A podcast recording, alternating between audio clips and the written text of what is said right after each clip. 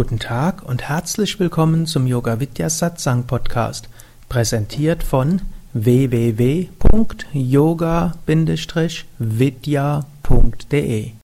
Diese Hörsendung besteht aus Mitschnitten aus Live-Vorträgen und Seminaren im Haus Yoga Vidya Bad Meinberg. Sie gibt dir wertvolle Hilfen und Inspiration für den spirituellen Weg zur Persönlichkeitsentwicklung, Selbsterkenntnis und Bewusstseinserweiterung. Mehr Informationen und Links zu dieser Sendung, wie auch unseren Yoga Vidya Übungspodcast und Mantra Podcast findest du unter www.podcast.yoga-vidya.de. Das heutige Thema ist Gelassenheit entwickeln. Und da steht so in dem, was, wie es angekündigt wurde, machtvolle Techniken, um inmitten der Höhen und Tiefen des Lebens gelassen zu sein. Gelassenheit hilft, Leid zu vermeiden und sich weiterzuentwickeln. Spezielle Blitzentspannungstechniken und Atemtechniken für den Alltag, emotionale Energien nutzen, ohne von ihnen überwältigt zu werden. Hm? Das sind so wichtige Themen, über die wir sprechen wollen. Und ich habe vor dem Workshop jetzt überlegt, hm, wie soll ich das Thema angehen? Letztlich auch die Frage, wie viel kann ich euch zumuten? Hm? Die Ursula hat mir so gesagt, die Fisch, Menschen im Fichtelgebirge sind insgesamt bodenständig. Hm? Und sie sagte, einige von euch kommen regelmäßig ins Zentrum. Wer von euch kommt regelmäßig ins Zentrum? Einige waren vielleicht erst kurz hier, wer ist vielleicht relativ kurz hier? Hm. Andere waren noch nie hier in dem Zentrum gewesen. Hm. Wer war noch? Bitte? Haben aber die Ausbildung in Bad Meinberg. wer, kennt, wer war schon in Bad Meinberg? Mhm. Oder im West, Haus Yoga Vidya Westerwald? Hm? Noch nicht? Gut.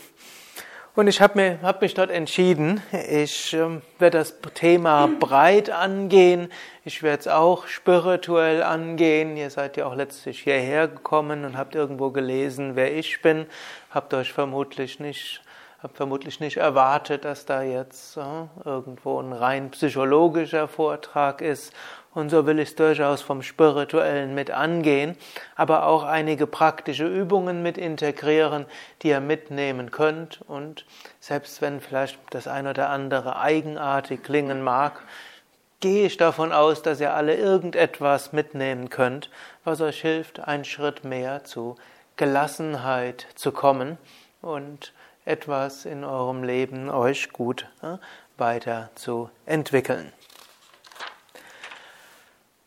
Und das Ganze ist ja vom Yoga-Standpunkt aus. Und der Name Yoga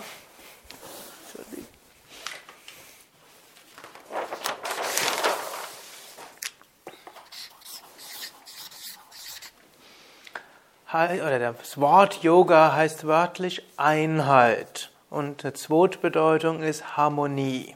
Das sind so, und eine dritte Bedeutung ist Verbindung.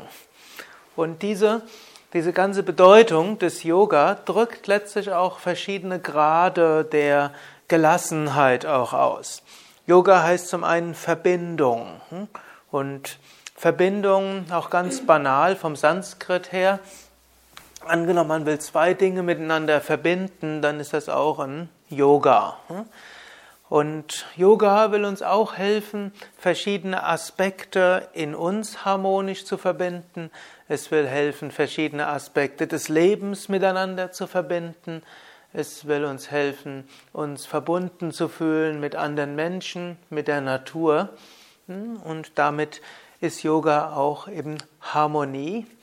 Und schließlich in der höchsten Bedeutung heißt Yoga Einheit und beinhaltet die tiefe Erfahrung der Einheit hinter allem. Yoga kann man auch noch unterteilen in verschiedene Yoga-Wege. Und ich will so diesen Workshop so aufbauen auf den verschiedenen Aspekten des Yoga und was die, was die einzelnen Aspekte und Wege des Yoga uns vielleicht an Ratschlägen geben können, wie wir zu dieser Gelassenheit kommen können. Vielleicht auch noch vorher, wenn wir von Gelassenheit sprechen, da meinen wir natürlich keine träge Gelassenheit. Ich glaube, dessen seid ihr euch sehr bewusst. Im Yoga spricht man auch von sogenannter sattwiger, rajasiger und tamasiger Gelassenheit. Ja, ich nehme jetzt an, die meisten von euch kennen diese Ausdrücke nicht. Du kennst sie. Hm? Aber es gibt so eine träge, tamasige, tamas, also eine träge, tamasige Gelassenheit, das hieße die Wurstigkeit, ist mir eh alles egal. Hm? Das wäre jetzt keine Gelassenheit, das ist eher eine Trägheit, vielleicht auch eine Frustration oder auch irgendwo, hm, dass man hm, sich äh, aufgegeben hat und sein Leben. Das ist damit nicht, natürlich nicht gemeint, sondern es ist so mehr gemeint eine sattwige Gelassenheit, das heißt auch, Sattvik heißt helle Gelassenheit, es heißt letztlich die Fähigkeit, einen Standpunkt einzunehmen, der hilft, eine Ruhe zu bekommen, um sich dann wieder ins Getümmel zu stürzen oder das Getümmel anzunehmen, das sowohl in einem selbst herrscht, wie auch im Äußeren herrscht. Also auch, was ich euch jetzt nicht empfehlen will, ist zu einer stoischen Gelassenheit zu kommen. Ich weiß nicht, ob ihr den Ausdruck kennt.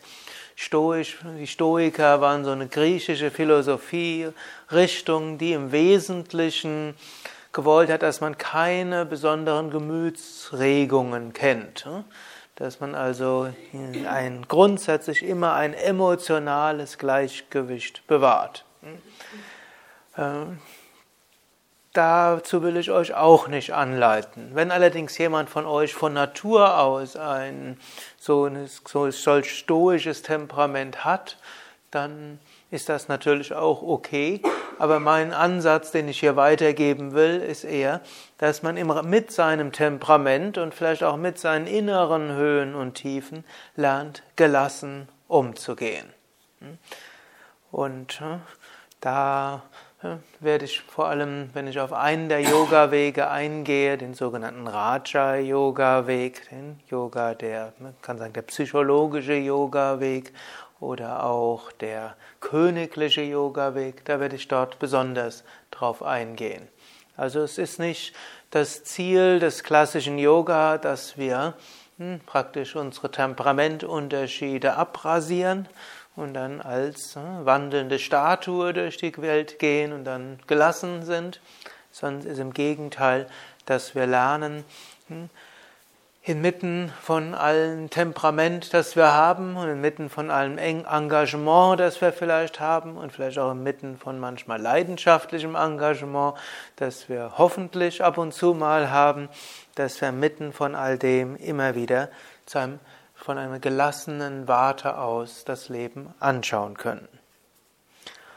Und da gibt es sechs Yoga-Wege oder auch Aspekte des Yoga, die von verschiedenen Warten aus uns dazu helfen wollen, zu dieser Gelassenheit zu kommen. Das eine ist der sogenannte Jnana-Yoga-Weg, der Yoga des Wissens. Hm?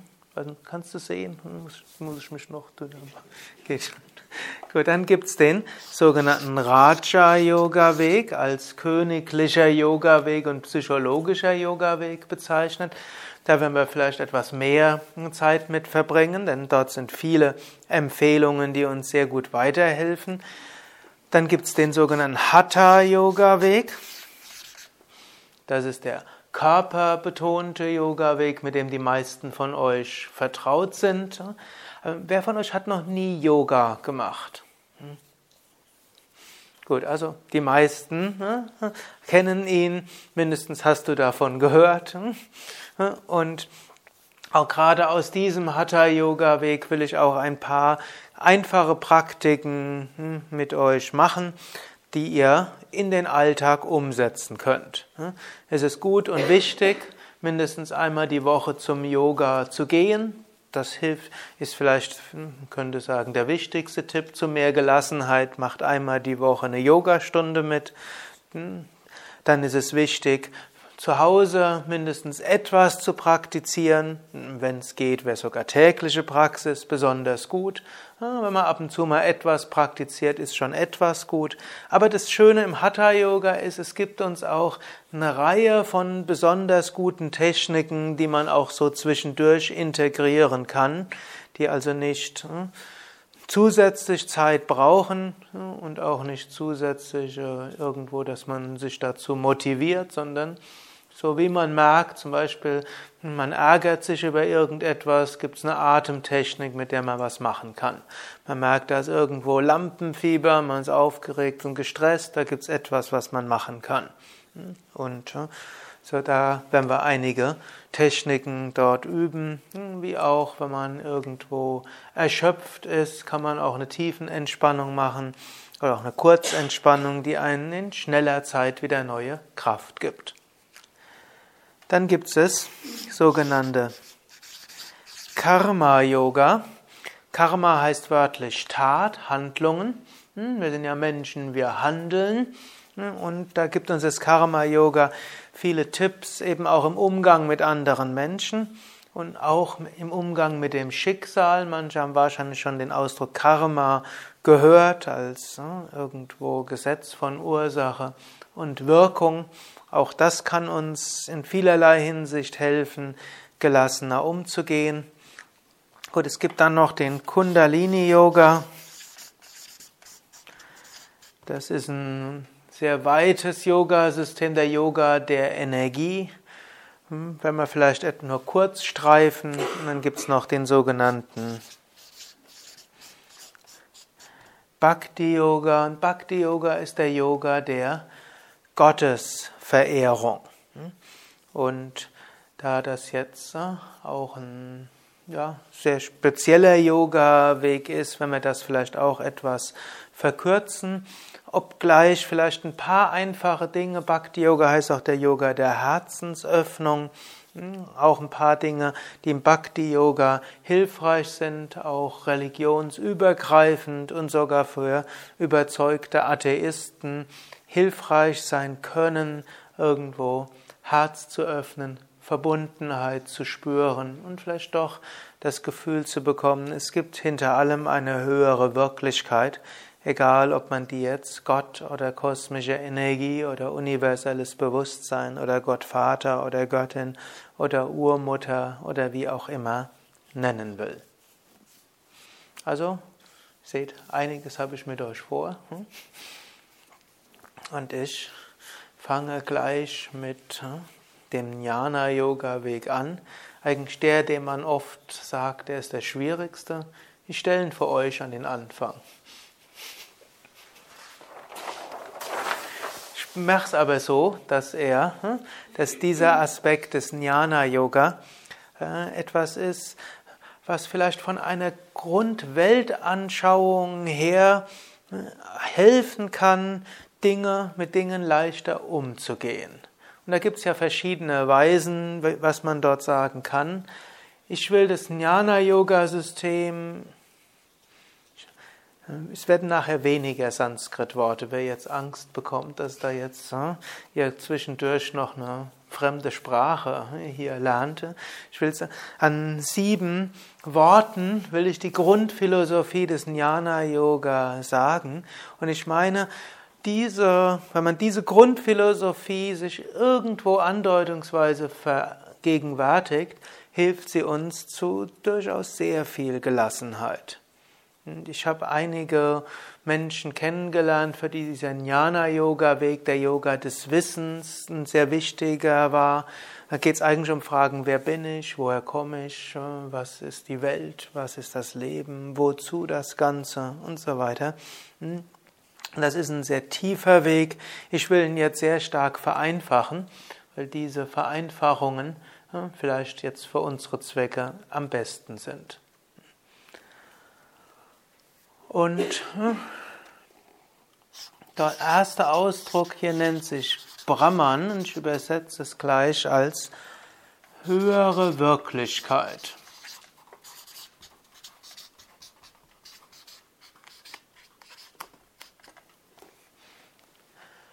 Der zweite Ausdruck ist Maya. Und Maya kann man übersetzen als Täuschung.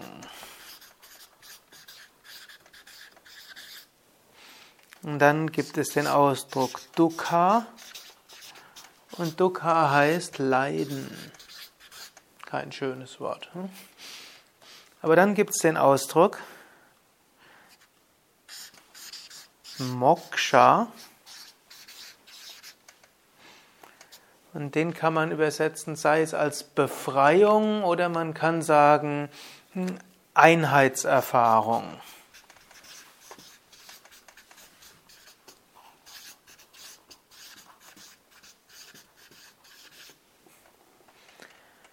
Dann gibt es den Ausdruck Abhyasa, Übung. Dann gibt es den Ausdruck Karma im Sinne jetzt hier als äh, Schicksal. Die Deutschen treffen es nie so ganz, da werde ich gleich drauf zu kommen. Und letztlich der Ausdruck Kripa, auch schwierig zu übersetzen, wird meistens übersetzt als Gnade, wobei man dort vorsichtig sein muss, das ist jetzt nicht ganz der christliche Gnadenbegriff. Hm? Fang mal an mit Brahman. Hm? Und die große Aussage im Jnana Yoga ist, es gibt hinter allem eine höhere Wirklichkeit. Hm? Um es ganz einfach zu sagen. Die Welt ist nicht einfach nur aus irgendwie zufällig entstanden und keiner weiß wie. Und sie besteht nicht nur aus Elektronen, Neutronen und Protonen, sondern die ganze Welt ist irgendwo Ausdruck einer höheren Wirklichkeit. Und diese höhere Wirklichkeit kann man jetzt verschiedentlich benennen. Man kann sie nennen Gott, man kann sie nennen Bewusstsein, man kann sie nennen hm, kosmische Energie, Intelligenz oder eben Brahman, was so etwas heißt wie höhere Wirklichkeit. Hm.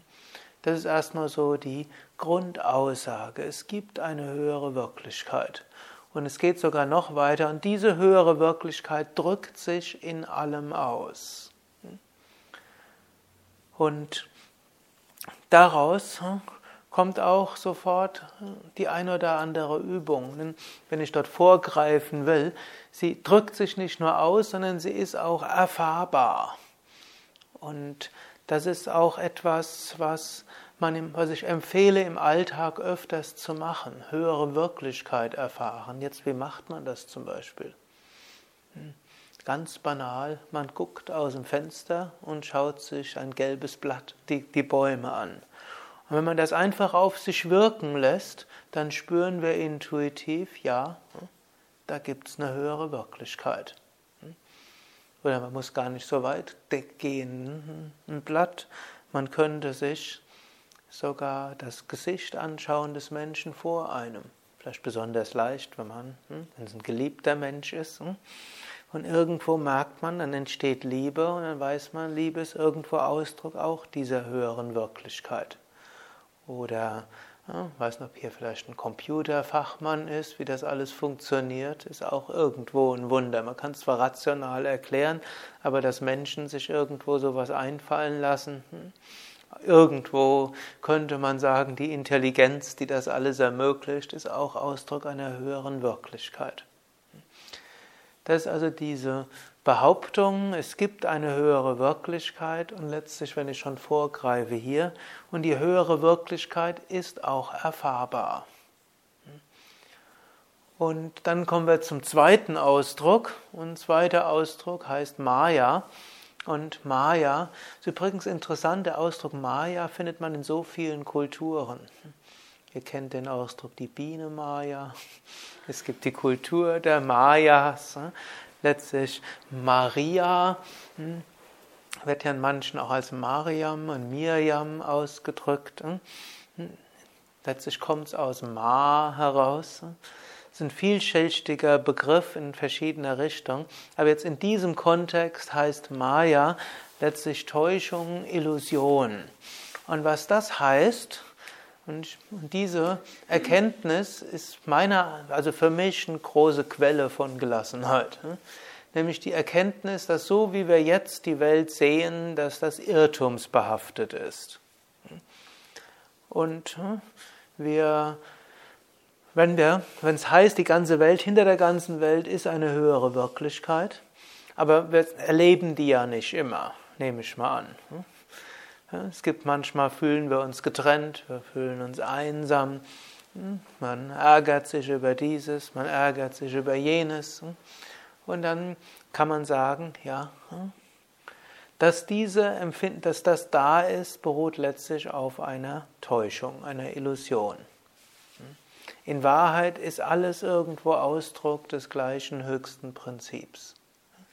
Jetzt geht es aber noch weiter. Es gibt diese grundsätzliche, man kann sagen, die existenzielle Täuschung. Hm? Überhaupt, dass wir uns als getrennt erleben, dass wir andere als von uns getrennt erleben, dass wir die Dinge als voneinander getrennt erleben. Das ist eine Maya.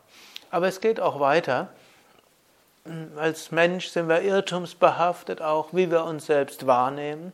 Wir sind irrtumsbehaftet, wie andere sich wahrnehmen und wir sind irrtumsbehaftet, wie wir andere wahrnehmen. Viele menschliche Probleme kommen aus Missverständnissen. Letztlich Kommunikation ist zum einen das Schaffen von Missverständnissen und als zweites der Versuch, diese wieder auszuräumen. Zwei Aspekte davon.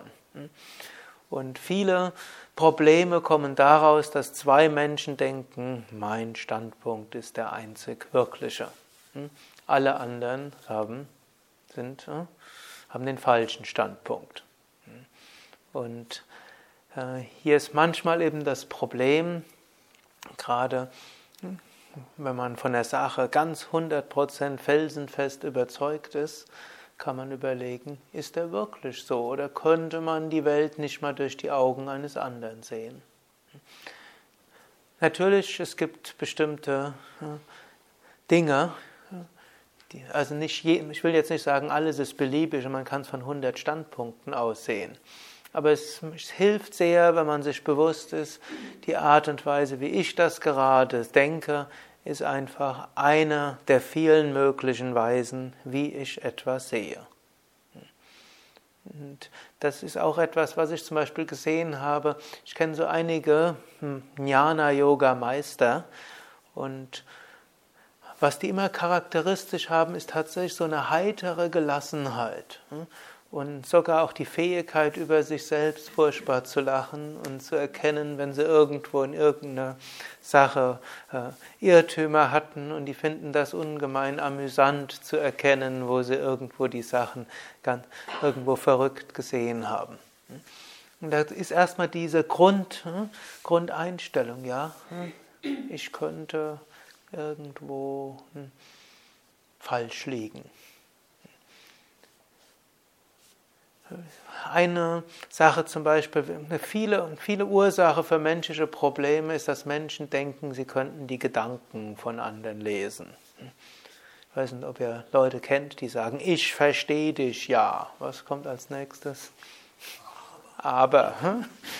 Fühlt man sich verstanden, wenn jemand das sagt? Hm? Typischerweise nicht. Erstens denkt jemand, er versteht einen, zweitens denkt, er versteht einen besser, als man selbst sich versteht. Und drittens meint er, uns bekehren zu müssen. Währenddessen, hm, eine, wenn wir diese Maya-Prinzip irgendwo verwirklicht haben, hm, dann kann man es auch, kommt daraus auch eine gewisse Faszination heraus. Man weiß, ich habe jetzt die in die Ansicht, wird doch mal schön, mal zu gucken, wie sieht der andere Mensch das. Ich weiß nicht, aber so, wie oft ihr sowas schon mal probiert habt. euch in einen anderen hinein zu versetzen oder zu gucken. Hm, nehmen an, viele von euch leben mit einem Partner. Ihr könnt ja mal überlegen, wie würde das mein Partner sehen?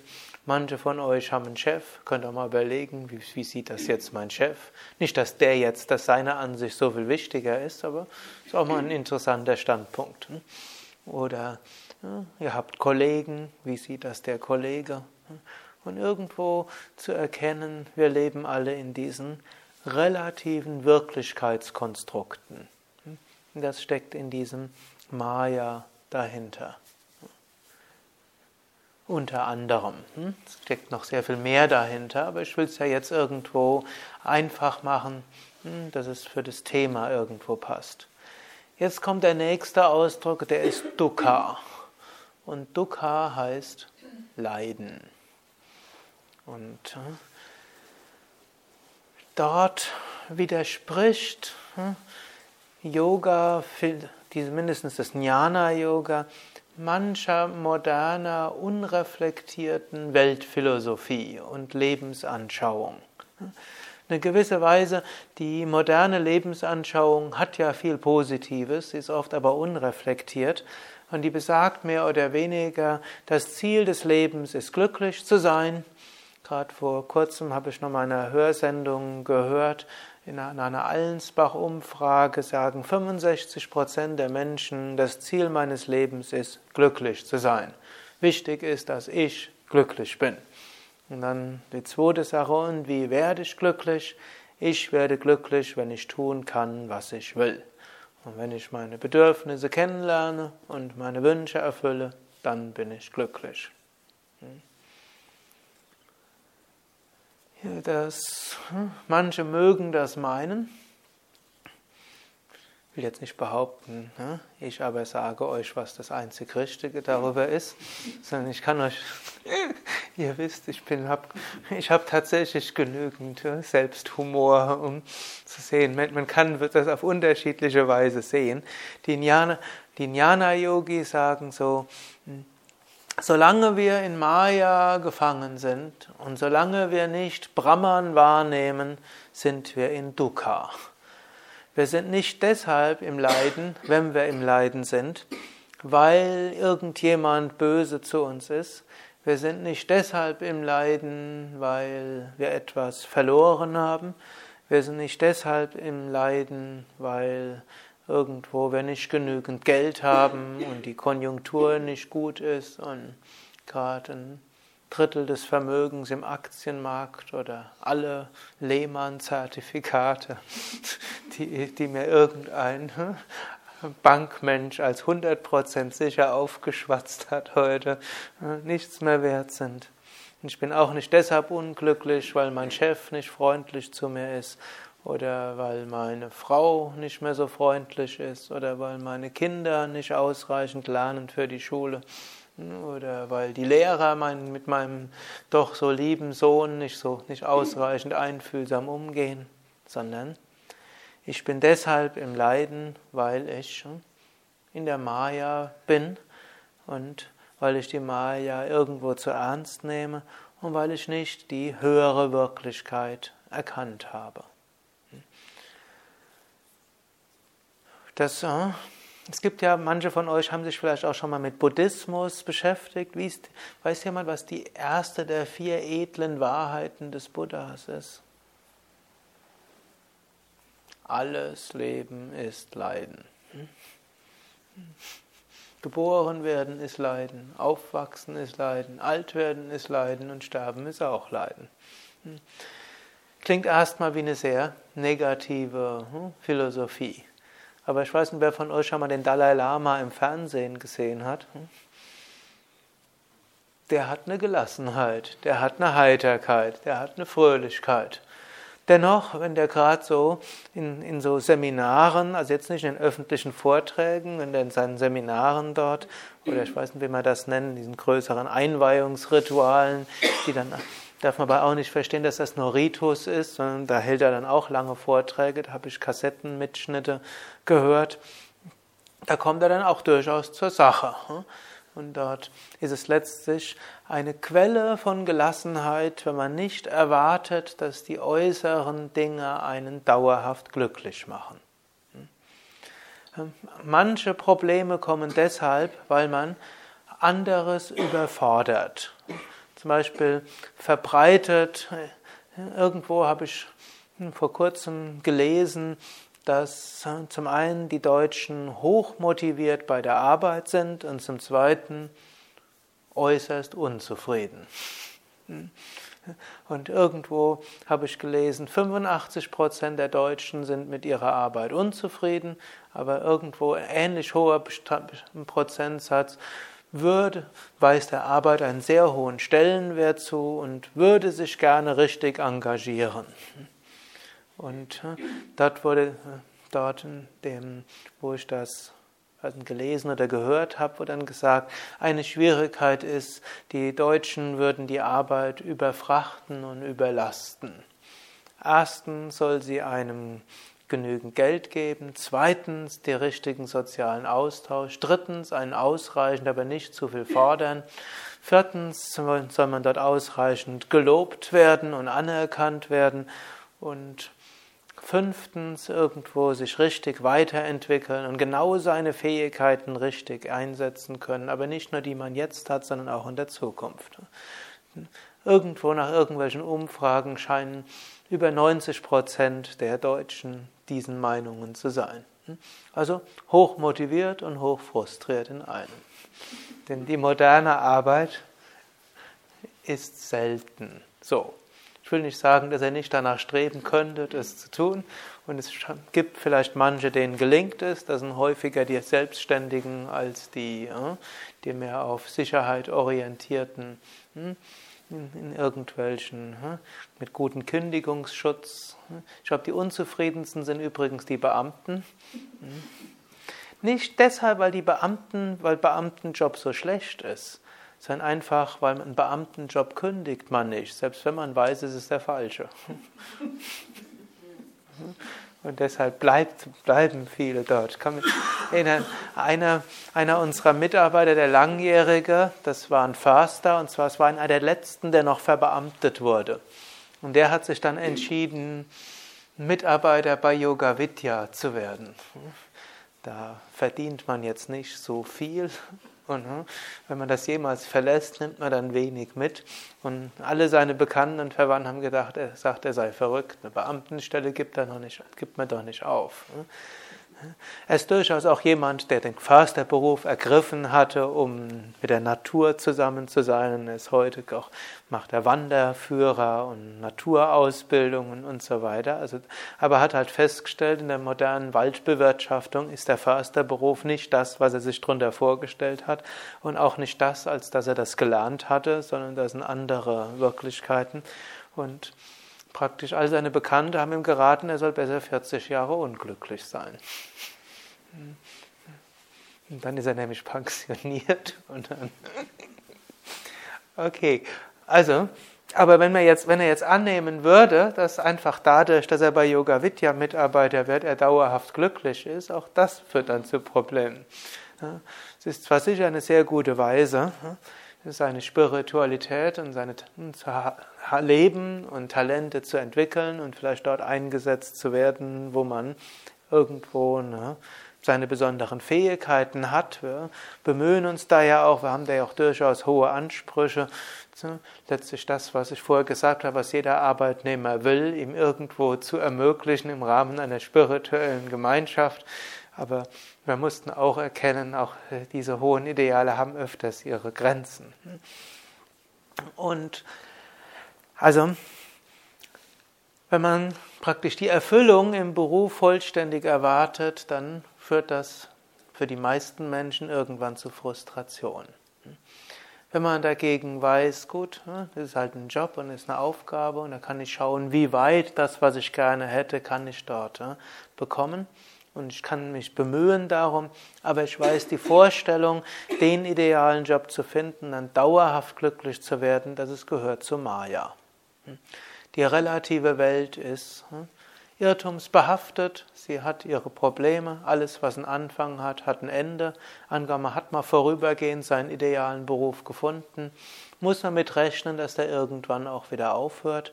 Und man hat den idealen Chef gefunden, dann wird er vielleicht auch irgendwann entweder versetzt, pensioniert, steigt auf oder wie auch, wie auch immer. Hm? Oder hm, die eigene Einstellung ändert sich. Genauso auch mit vielem anderen, was ich jetzt nicht so detailliert behandeln will. Also die Erkenntnis, dass äußere, äußere Sachen einem nur vorübergehendes Glück geben, die ist auch wiederum eine wichtige, auch für die Gelassenheit. Was nicht heißt, dass, dass alles Leben Leiden ist, in dem Sinne, dass wir nur leiden. Wie gesagt, also der Dalai Lama ist das Gegenteil von einem Leidenden.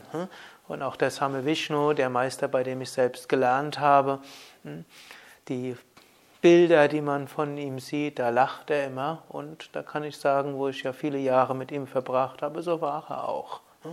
Dennoch hat er uns öfters gesagt, be aware of suffering.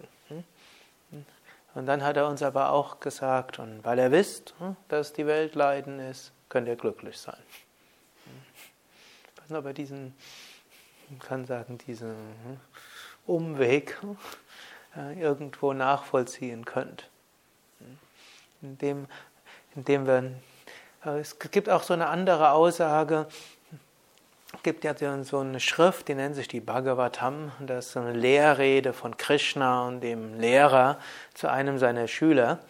Und dann sagt er, äh, dauerhaftes Glück in äußeren Dingen zu erwarten wäre so, wie wenn man in ein Kleidergeschäft geht und dann und dort erwartet, dass man dort Milch und Getreide kauft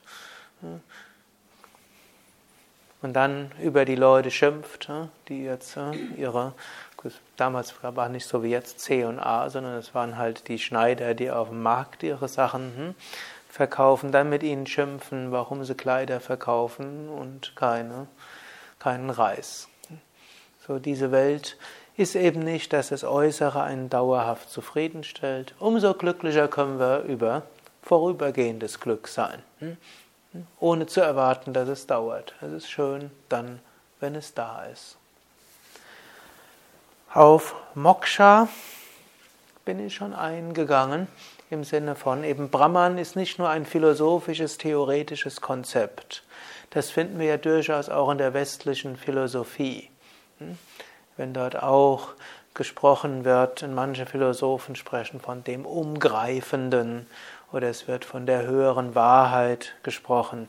Oder sogar in der modernen Physik wird manchmal gesagt, äh, es gibt die Grund, das ganze Universum gut besteht aus bestimmten Kräften und im subatomaren Bereich sind bestimmte der Grundkräfte fährt hm, dort da und dann muss es irgendwo alle diese Grundkräfte müssen auf eine Kraft zurückzuführen sein. Das sind mindestens manche philosophischen Interpretationen der modernen Physik. Aber das ist dann theoretisch. Oder wenn dann von dem Seienden gesprochen wird, wo man eben auch von einem Philosophischen ausgeht und auch eben durchaus ähnliche, also manches, was Heidegger sagt, manches, was äh, Hegel sagt, manches, was äh, Platon beschreibt, das ist durchaus die Aussage, es gibt irgendetwas Höheres, egal wie man das nennt. Hm? Aber hier ist der Unterschied, es ist nicht nur eine Philosophie, sondern es ist etwas Erfahrbares. Wir können es erfahren und wir wollen es. Gut, wollen wir es? Hm? Vielleicht. Hm? Also ich will es. Und nicht nur man will es, sondern wir müssen auch nicht warten. Eigentlich gibt es Moksha in kleineren und größeren Graden. Es gibt es im Kleineren, da habe ich euch ja das Beispiel gebracht, sich einfach mal zwischendurch einen Moment Zeit nehmen und Schönheit genießen. Und diese Schönheit, die man genießt, spüren als ein Ausdruck einer höheren Wirklichkeit. Und es gibt dann natürlich die höheren Grade von Moksha, wo man wirklich die tiefe Erfahrung macht, dass alles eins ist. Und vermutlich haben sogar einige von euch schon mal eine solche Erfahrung gemacht, vielleicht einem Naturerlebnis, vielleicht irgendwann mal auf einem Gebirge, vielleicht sogar hier gibt es ja über 1000 Meter hohe, vielleicht mal in einer Grenzerfahrung, hm, in irgendeinem, wo besonders hm, intensiv. Vor kurzem hat mir jemand erzählt, jetzt beim Marathonlaufen erfahren, hm, wo es irgendwo nach 30 Kilometer, ich weiß nicht, ob jemand von euch schon mal Marathon gelaufen ist, da scheint es irgendwo so nach auch der trainiert ist, nach 30 Kilometer der intensive Wunsch aufzuhören. Wenn man darüber hinauskommt, plötzlich läuft es dann weiter und dann könnte dann Physiologen würden vielleicht von irgendeinem Endomorphinschub im Hirn dort sprechen und gesteigerte Serotoninausschüttung, um Schmerz zu betäuben. Das wäre eine physiologische Erklärung. Aber es gibt auch noch eine andere Erklärung, dass man dann irgendwo seine Grenzen dort hm, transzendiert und dann nicht für jeden Marathonläufer, aber für manche kommt dann so eine Einheitserfahrung und eine Verbundenheitserfahrung. Und dann gibt es den höchsten Grad von Moksha, wo das zur dauerhaften Erfahrung wird, dass alles ein Ausdruck des gleichen Höchsten ist.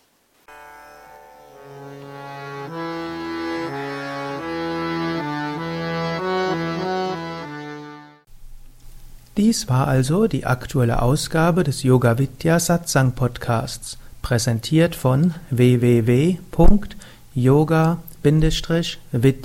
www.yoga-vidya.de. Das ist yoga-vidya.de.